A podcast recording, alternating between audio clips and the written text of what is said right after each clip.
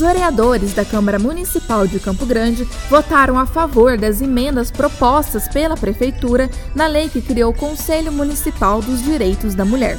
Com 27 votos favoráveis e nenhum contrário, o Conselho passará a ser composto por 20 membros, sendo 10 deles representantes do poder público municipal e os outros 10 da sociedade civil organizada. O projeto também altera o tempo de mandato das entidades para três anos, além de incluir a participação do Conselho no Fundo Mulher.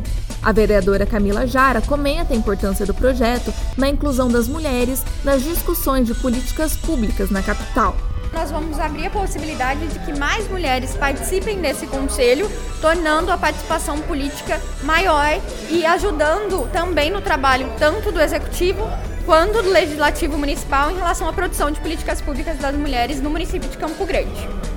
Também foi aprovada uma emenda proposta pelo presidente da Casa, o vereador Carlão, que garante que a escolha dos membros do Conselho Municipal dos Direitos da Mulher passe pelo plenário da Casa de Leis. Adriana Costa, diretamente da Câmara Municipal de Campo Grande.